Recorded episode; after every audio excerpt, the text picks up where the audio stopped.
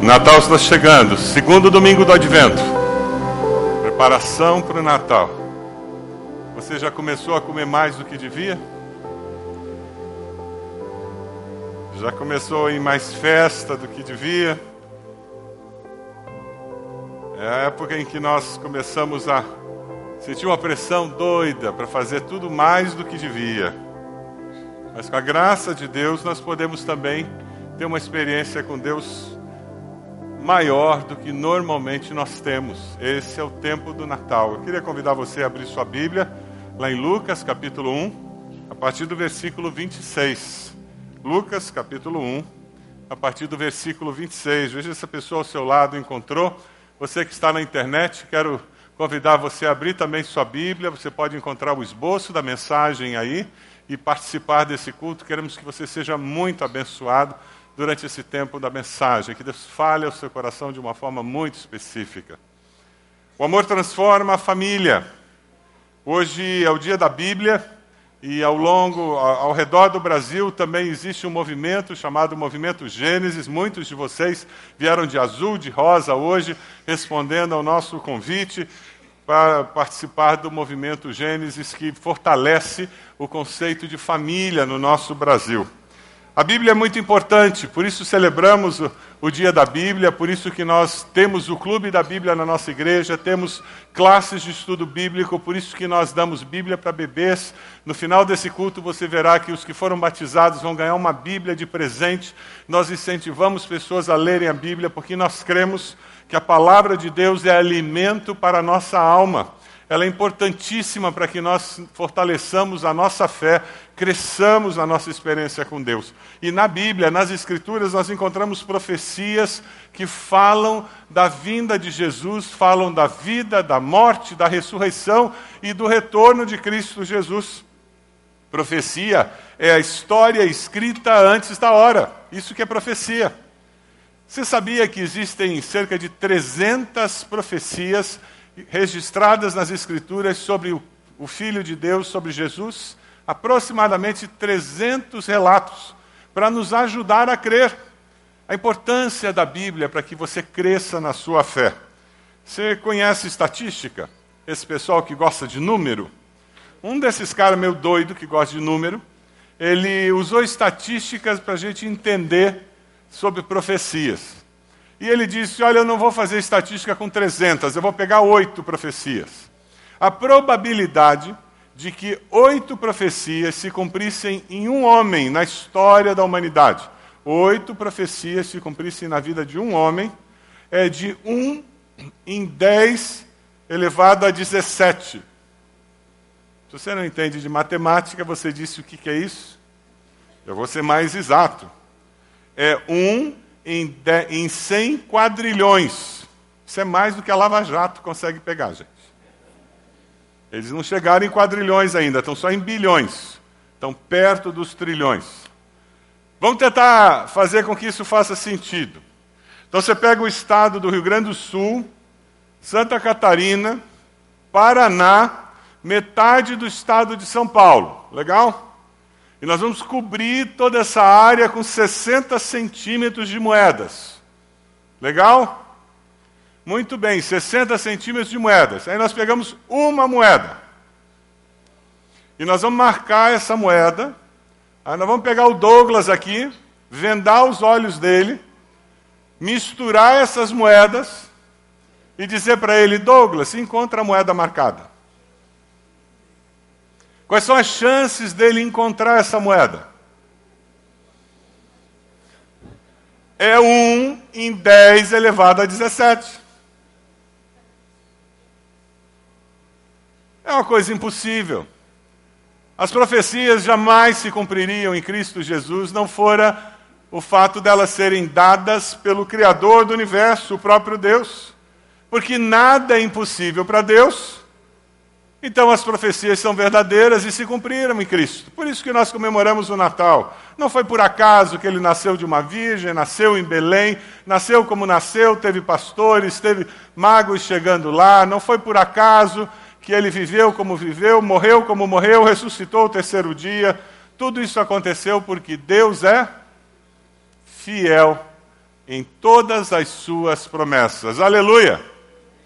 Deus é fiel.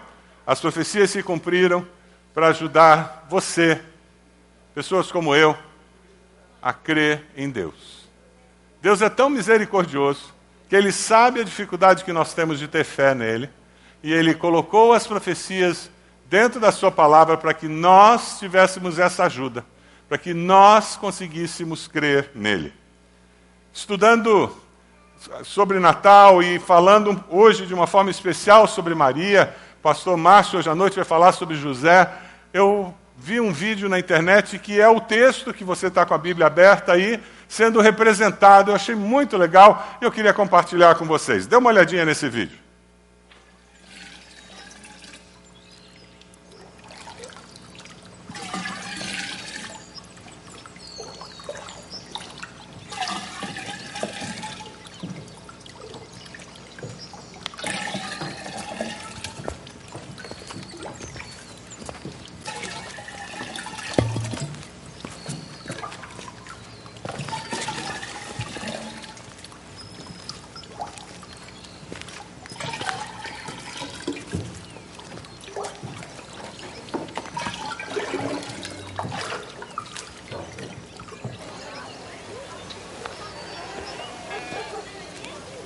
Woo!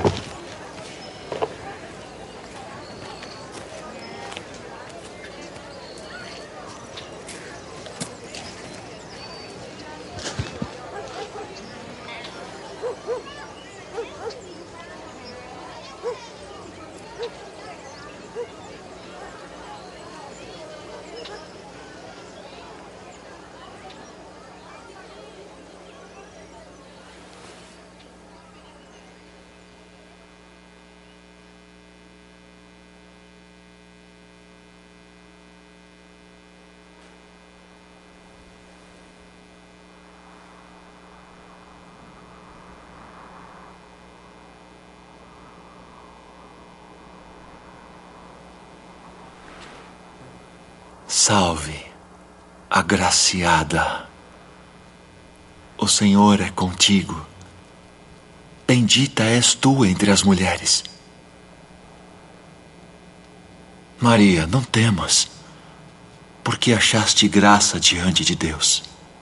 E eis que conceberás e darás à luz um filho, e por-lhe-ás o nome de Jesus. Este será grande e será chamado Filho do Altíssimo. E o Senhor Deus lhe dará o trono de Davi, seu pai, e reinará eternamente na casa de Jacó, e o seu reino não terá fim.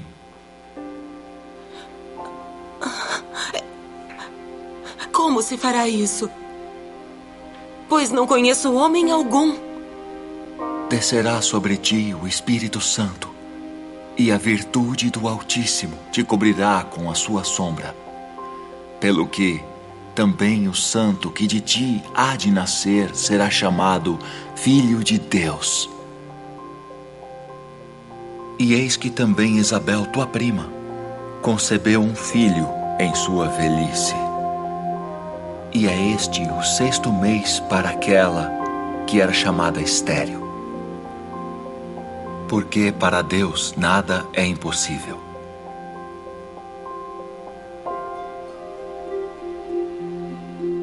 Eis aqui a serva do Senhor. Cumpra-se em mim segundo tua palavra.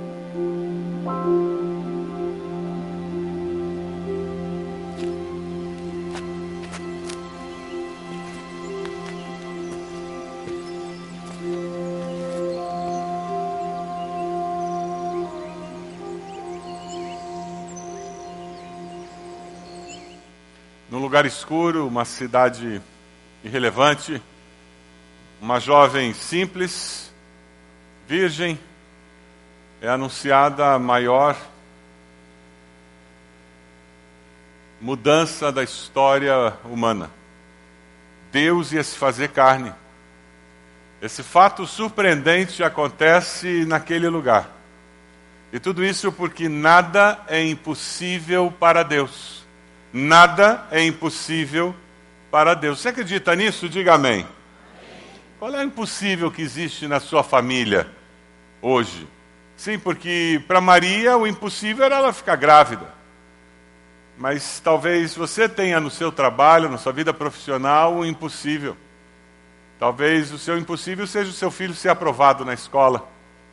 Talvez o seu impossível seja resolver um impasse num relacionamento. Talvez você tenha vindo hoje ao culto, mas dentro de você exista um impossível que você carrega e você diz: isso não tem jeito. A boa nova que o Evangelho traz para você hoje é que nada, nada é impossível para Deus. Aquela mulher, ela não sabia o que estava para acontecer, ela não fazia ideia de, do que Deus estava fazendo na vida dela. Maria recebe a maior honra que uma mulher poderia receber: ser a mãe do Messias, daquele que estava sendo aguardado há séculos pela desobediência de uma mulher, o mal e a morte entraram no mundo. E agora, pela obediência de uma mulher, a vida e a imortalidade retornavam ao mundo. Incrível! Nós vamos descobrir que o amor que Maria tinha por Deus, a maneira como ela se relacionava com o Deus que ela amava e temia, faz com que ela aceite o desafio que é entregue a ela ela é chamada por Deus de agraciada.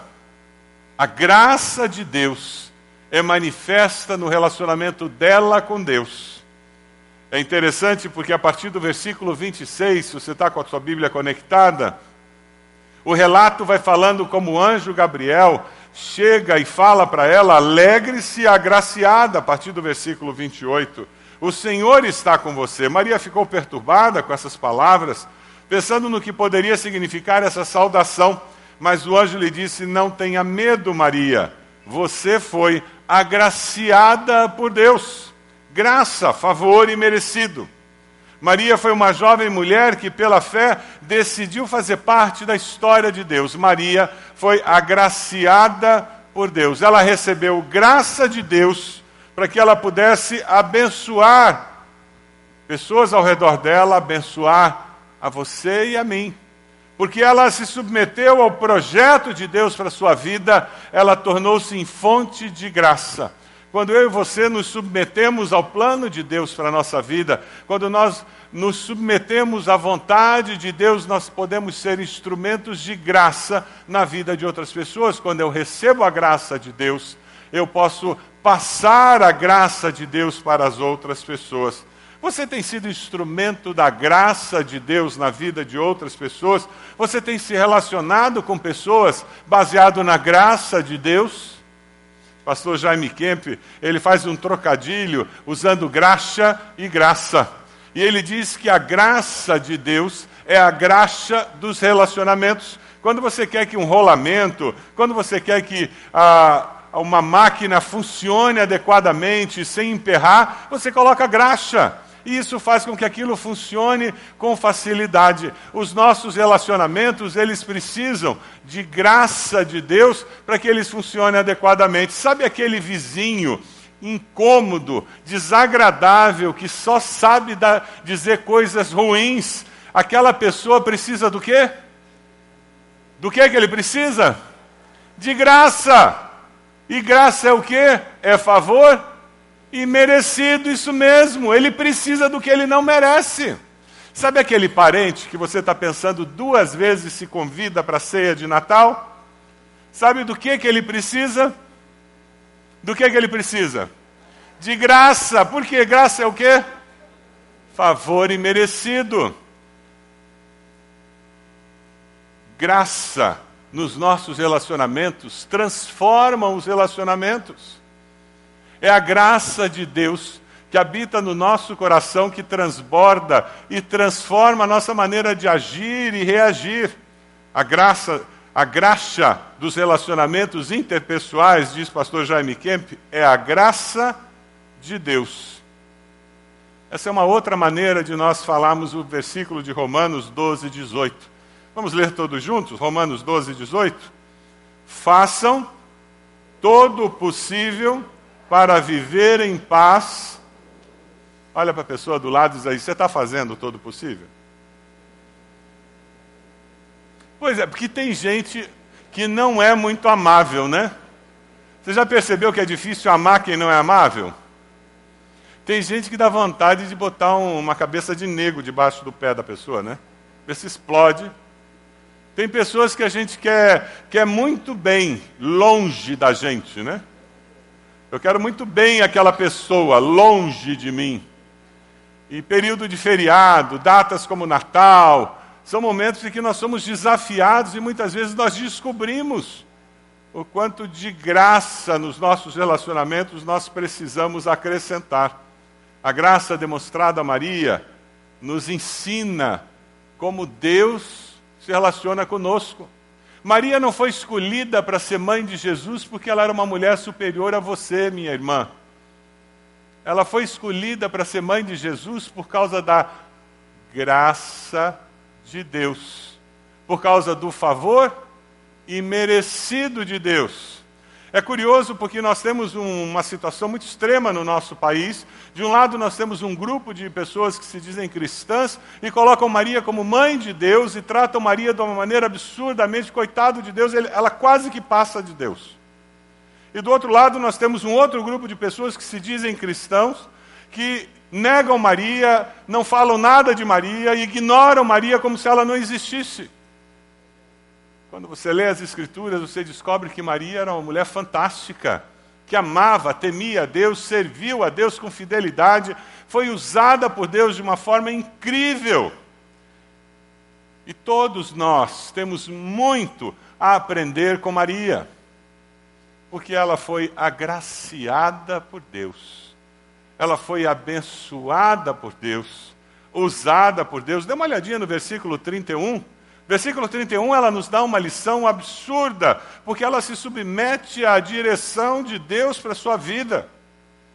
Você ficará grávida e dará à luz um filho, é o que o, o anjo diz, e lhe porá o nome de Jesus. Ele será grande, será chamado Filho do Altíssimo. O Senhor Deus lhe dará o trono de seu pai Davi, e ele reinará para sempre sobre o povo de Jacó, seu reino jamais terá fim.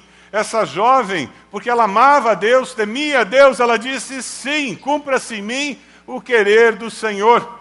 Não existe discipulado cristão sem pagar um preço. Ninguém é discípulo sem pagar um preço. Esse, essa ideia de um evangelho fácil, um evangelho leviano, não existe. Isso aí é um evangelho aguado. Se você for tomar a cruz, prepare-se, porque existia. Ela chegou em Belém, nasceu. Saculejar durante 100 quilômetros, estava na hora. É de admirar que não tenha nascido no meio do caminho. Só não nasceu porque tinha uma profecia. O bebê tinha que nascer em Belém. Tinha um anjinho segurando lá para não nascer.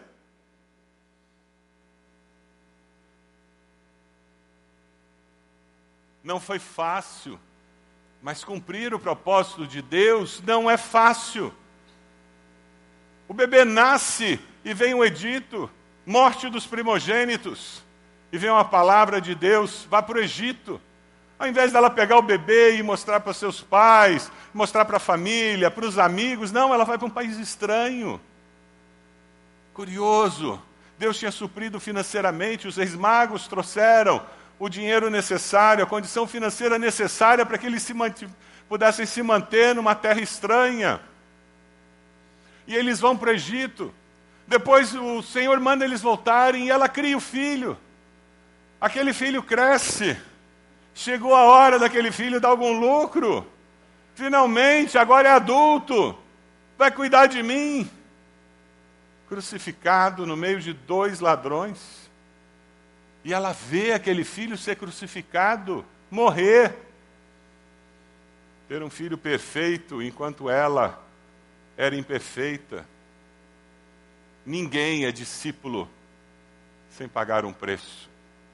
Você está disposto a pagar um preço para ser discípulo de Jesus? O mundo jaz no maligno. Nós vivemos numa sociedade pagã que não, não serve a Deus e não tem os valores de Deus. Se você quer ser discípulo de Cristo Jesus, prepare-se. Você pagará um preço. Se todo mundo acha você legal demais no seu trabalho, se todo mundo acha você bacana demais, cuidado. Cuidado. Talvez você não seja muito bom discípulo.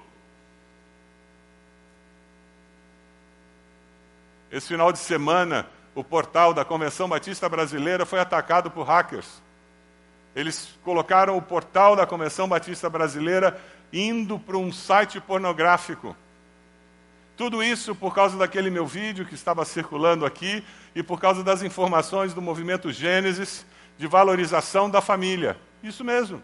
O mundo jaz no maligno. Mas tem de bom ânimo, Jesus disse: Eu venci o mundo. Amém? Essa é a sociedade em que nós vivemos, gente. Essa é a sociedade em que nós vivemos. Quem quer viver os valores de Jesus tem que estar disposto a pagar um preço. Não é ser aquele, aquele crente chato, aquele crente esquisito. Ser discípulo de Jesus não é ser esquisito, mas é entender que você acaba virando consciência de muita gente. Por causa das suas posturas, das suas reações, do que você faz e deixa de fazer, das palavras que você diz. E para muitas pessoas isso funciona como uma consciência andante. E eles se incomodam.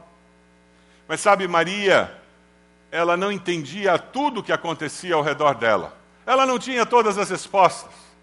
Mas ela fazia uma coisa: Lucas 2,19. Vamos ler juntos esse texto? Maria, porém, guardava todas essas coisas e sobre ela. É isso que ela fazia. Quem disse que nós temos todas as respostas da vida? Quem disse que a gente entende tudo o que acontece conosco e com os outros ao redor? Quem disse que nós temos o controle de toda a história? Nós não temos que saber tudo, nós temos que saber quem sabe. Nós não temos que controlar todas as coisas, nós temos que descansar nas mãos daquele que controla todas as coisas.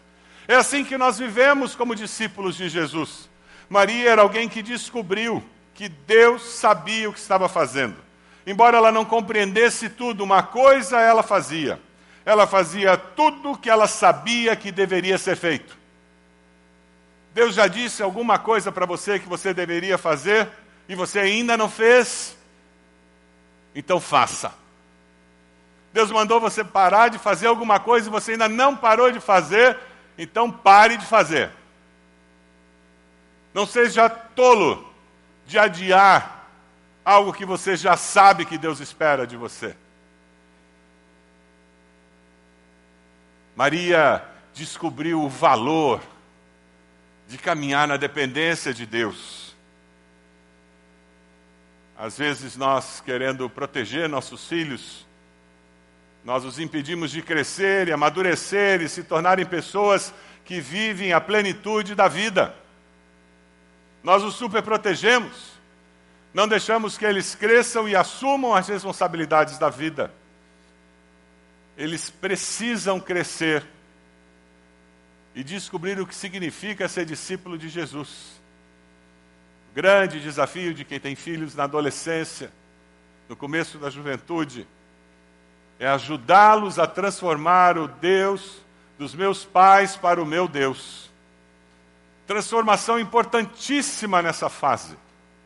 Aquele Deus que os meus pais me ensinaram, meus pais seguem, meus pais confiam, agora precisa se tornar o meu Deus pessoal, em quem eu confio, a quem eu sigo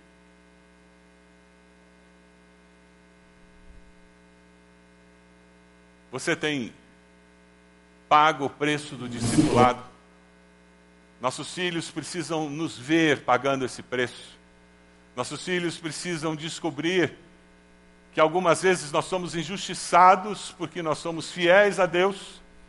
Eles precisam ouvir e participar das batalhas em oração que nós enfrentamos, por causa dos riscos que nós corremos, porque nós somos fiéis a Deus.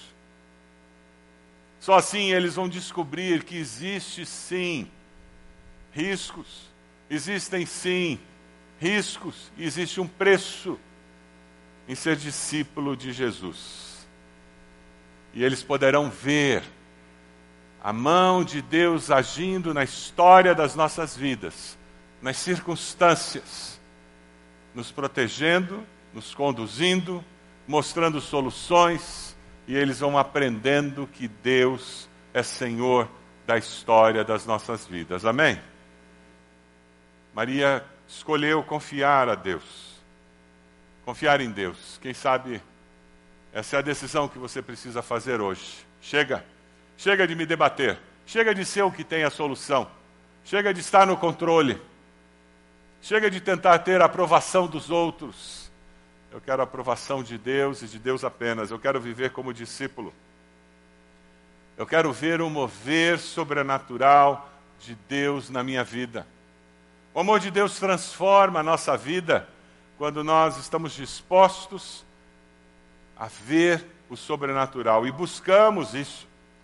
Maria, com muita naturalidade, no versículo 34, ela pergunta ao anjo: Mas como é que essa história vai acontecer de eu ter, de eu ter um filho? Como vai ser isso? E o anjo diz: Porque ela perguntou, o anjo respondeu: O Espírito Santo virá sobre você, o poder do Altíssimo a cobrirá com sua sombra. Assim, aquele que há de nascer será chamado Santo, Filho de Deus.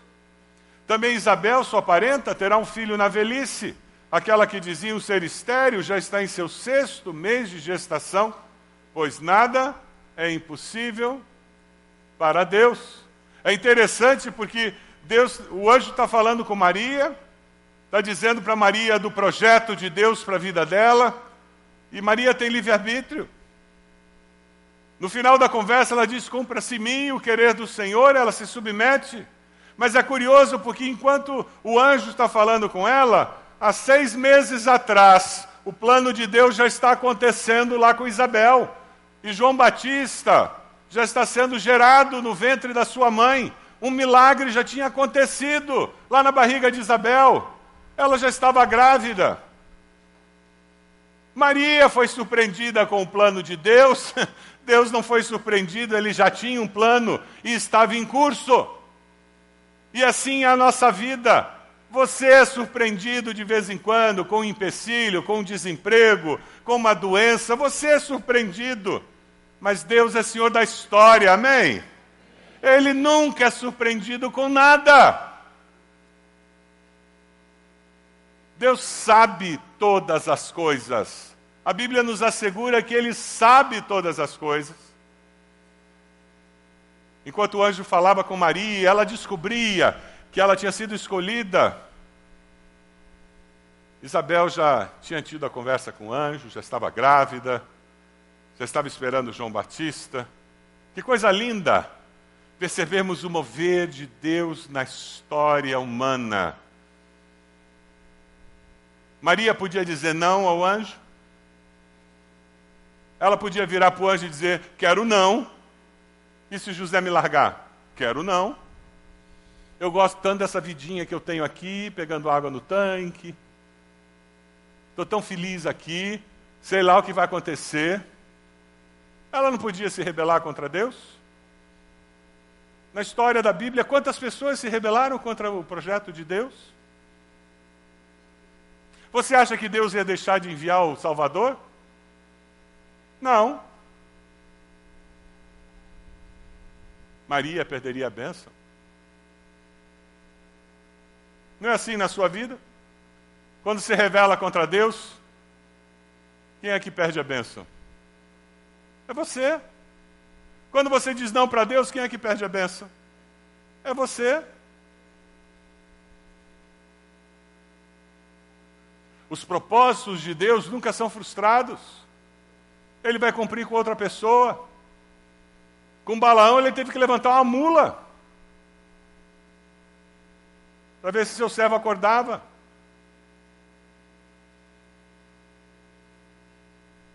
Planos de Deus jamais serão frustrados. Mas Maria disse: sim, eu quero, eu me submeto, eu estou disposta. E sabe o que a, a coisa mais linda que tem? Família é projeto de Deus. Quando Maria soube que, que a Isabel estava grávida, o que, que ela foi fazer? Ela foi lá em Isabel. E a Bíblia diz que quando ela chegou, o que, que o bebê fez no ventre de Isabel? Pulou de alegria. João Batista, o bebê que estava sendo gerado. Ela tinha família. O menino Jesus nasceu numa família. Maria casou-se com José. Isabel era parente. Jesus conhecia João Batista. Família é projeto de Deus. Você acredita nisso? Família é projeto de Deus. Jesus podia ter nascido de uma árvore? Podia. Ou ele podia ter nascido simplesmente de geração espontânea? Podia. Ele podia ter aparecido de repente? Podia. Curioso que Deus escolheu que ele nasceria homem e nasceria do ventre de uma mulher. E nasceria numa família, não foi uma mulher sozinha, mas uma mulher que tinha marido e uma mulher que tinha família. Porque família é projeto de Deus. Nunca menospreze a sua família, por mais encrencada que ela seja. Mas ela é a sua família. Lute para ela ficar melhor. Lute para resolver as encrencas. Como para Deus não tem impossível, até a impossibilidade das encrencas da sua família não são nada perante Deus. Amém? Deus pode. Lá em Gênesis 2, 22, com a costela que havia tirado do homem, o Senhor Deus fez uma mulher, a levou até ele e disse então o homem: Esta sim é osso dos meus ossos, carne da minha carne ela será chamada mulher, porque do homem foi tirada. Por essa razão, o homem deixará pai e mãe, se unirá à sua mulher, e eles se tornarão uma só carne. Deus escolheu criar homem, mulher, macho e fêmea.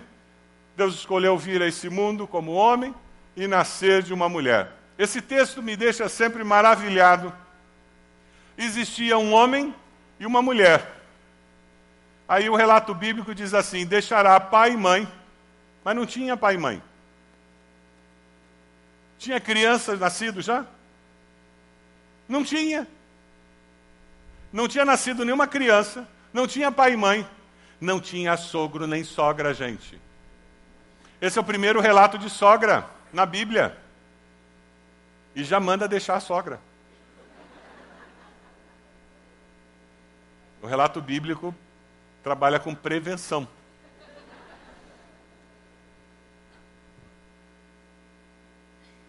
o texto bíblico na criação, ele já pressupõe uma unidade familiar aqui, uma unidade familiar aqui, um homem daqui, uma mulher daqui saem dessas unidades familiares e formam uma nova unidade familiar.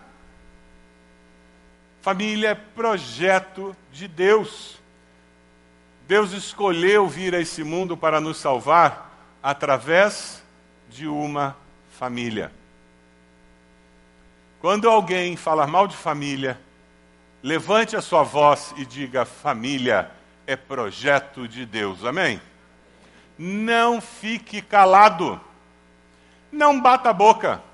Não fique discutindo. Não caia nessa armadilha. Mas simplesmente afirme o valor bíblico. Eu creio que família é projeto de Deus. E não é qualquer família, não. É família em que é macho e fêmea, homem e mulher, porque essa família vem lá da criação. Essa família é projeto de Deus. Se nós não afirmarmos isso diante da sociedade, essa confusão vai continuar prevalecendo. Mas se nós afirmarmos a verdade, a Bíblia diz que conhecereis a verdade e a verdade nós vamos começar a libertar a nossa sociedade da mentira que impera no nosso meio. Amém? Irmãos, o anjo Maria perguntou ao anjo como acontecerá. O anjo disse: Nada é impossível para Deus. E a palavra de Deus para você hoje, meu irmão, minha irmã, nada é impossível para Deus. Sabe por quê? Porque em todas as coisas, todas essas coisas, nós somos mais que vencedores por meio daquele que nos amou, Cristo Jesus. Não existe paz nem descanso maior do que quando a nossa alma e a nossa mente descansam na soberania divina, porque Deus é Senhor da história. Você quer viver com essa paz, com esse descanso? Faça como Maria. Sou serva do Senhor, que aconteça comigo conforme a tua palavra. Você quer viver com paz? Faça como Maria. Sou serva do Senhor. Que aconteça comigo, conforme a tua palavra. O Natal verdadeiro acontecerá a todo aquele que disser: Sou servo do Senhor, sou serva do Senhor. Que aconteça comigo, conforme a tua palavra. Augusto Cury, no seu livro sobre Maria, ele fala que Maria aceitou participar do sonho de Deus, que se tornou o seu próprio sonho. Se você quer dar um livro nesse Natal para alguém, quer ler um livro nas férias, eu recomendo esse livro sobre Maria, a maior educadora da história. Muito gostoso de ler. Temos na nossa livraria esse livro.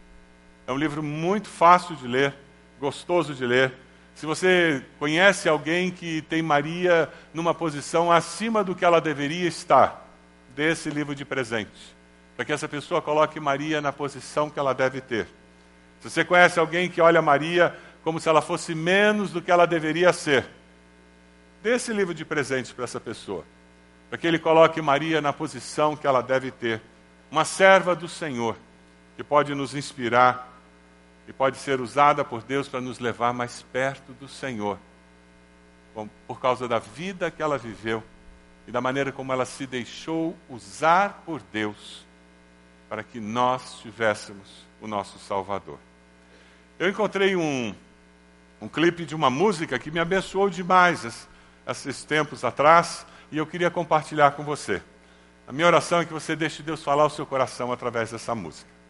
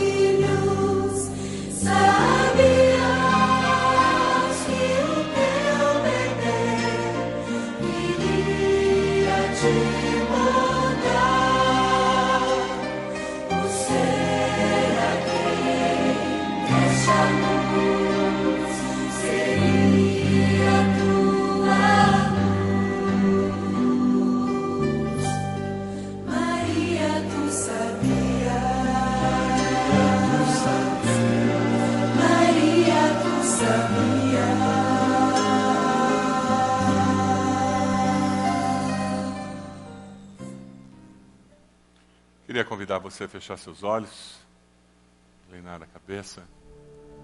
Momento de decisão, momento em que você aplica a mensagem que você ouviu para a sua vida pessoal. Quem sabe o que você precisa dizer para Deus hoje é que você decide aplicar graça nos seus relacionamentos.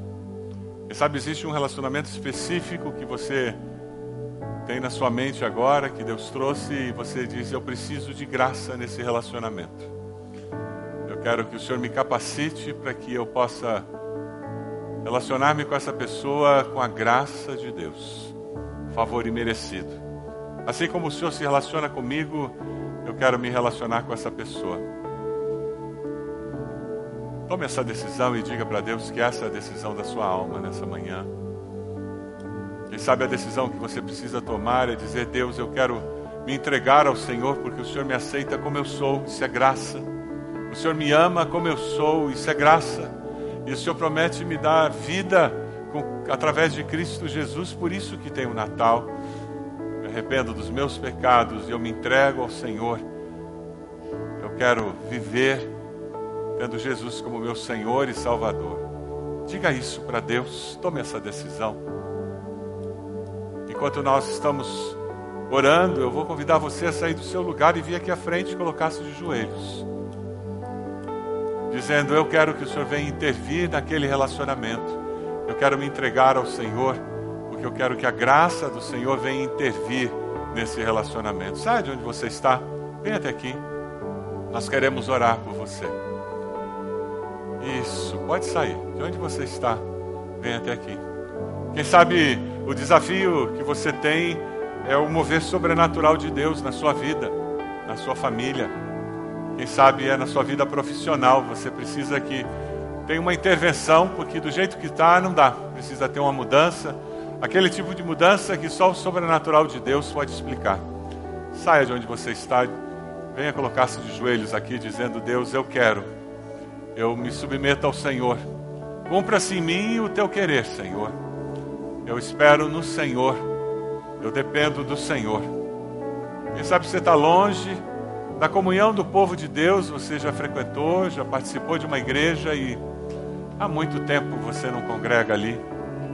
E hoje você quer dizer: Eu quero voltar a fazer parte de uma comunidade de fé. Eu quero voltar a fazer parte de uma igreja que serve a Deus, servir a Deus com irmãos. Sai do seu lugar, vem até aqui. Venha colocar-se de joelhos dizendo: Eu tomo essa decisão. Eu quero voltar a congregar com meus irmãos. Eu quero fazer parte dessa comunidade. Eu quero servir a Deus aqui. Sai de onde você está. Quero convidar todos para que fiquem de pé. Nós vamos continuar cantando. Se Deus está falando ao seu coração, sai de onde você está. Vem aqui se unir aos que estão à frente. Nós vamos terminar esse culto orando, pedindo ao Senhor a bênção do Senhor. Você viu alguém aqui que é seu conhecido, alguém que é da sua célula? Vem até aqui. Eu não gostaria que ninguém ficasse sozinho. Se você pode sair do seu lugar e vir abraçar alguém, vir orar por alguém, por favor, venha até aqui. Coloque sua mão no ombro de alguém, ore por essa pessoa. É um momento especial de ministração para abençoar. Peça licença, vá chegando. Eu acho que é um tempo que é tão especial. Sai do seu lugar, venha até aqui abençoar essas pessoas.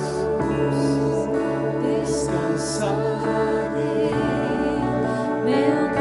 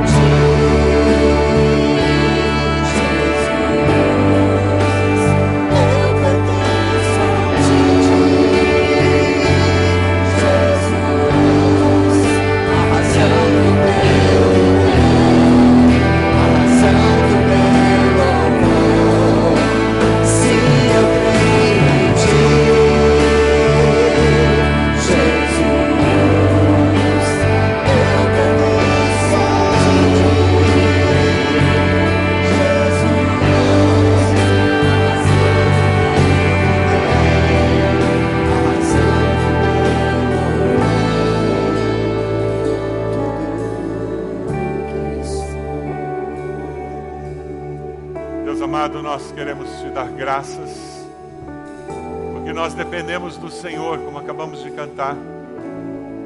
O Senhor é a razão do nosso viver, a razão do nosso louvor, a razão da nossa existência. Nós te louvamos por isso. Te damos graças, ó Deus, porque um dia Maria se submeteu ao Senhor e foi usada pelo Senhor.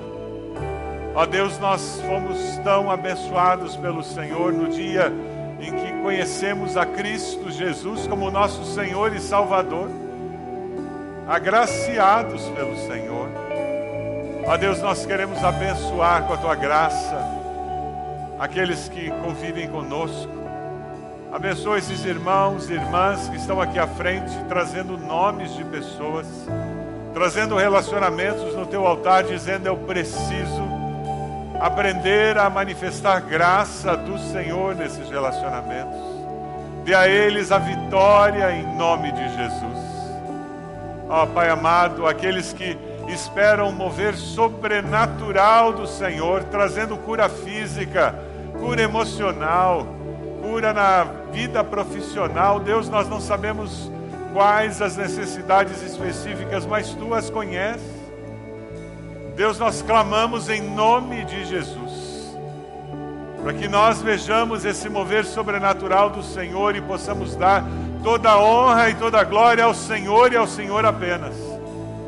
Ó Deus amado. Continua agindo, Senhor, no nosso meio. Nós clamamos, pedimos isso.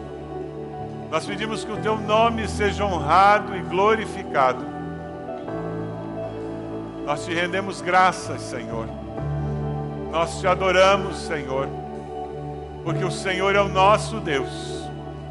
Receba o nosso louvor, a nossa adoração. Nós oramos por aqueles que chegam até nós, que foram batizados, pedimos a bênção do Senhor sobre eles. Ó Deus, que nós, como comunidade de fé, possamos acolhê-los como família de Deus, acolher aqueles que chegam no nosso meio e congregam e servem, e são nos nossos pequenos grupos, espalhados pela cidade. Deus amado, que o teu amor, que a tua graça se espalhe nessa cidade, através de cada um de nós. É a nossa oração em nome de Jesus. Amém, Senhor. Amém. Dê um abraço na pessoa que está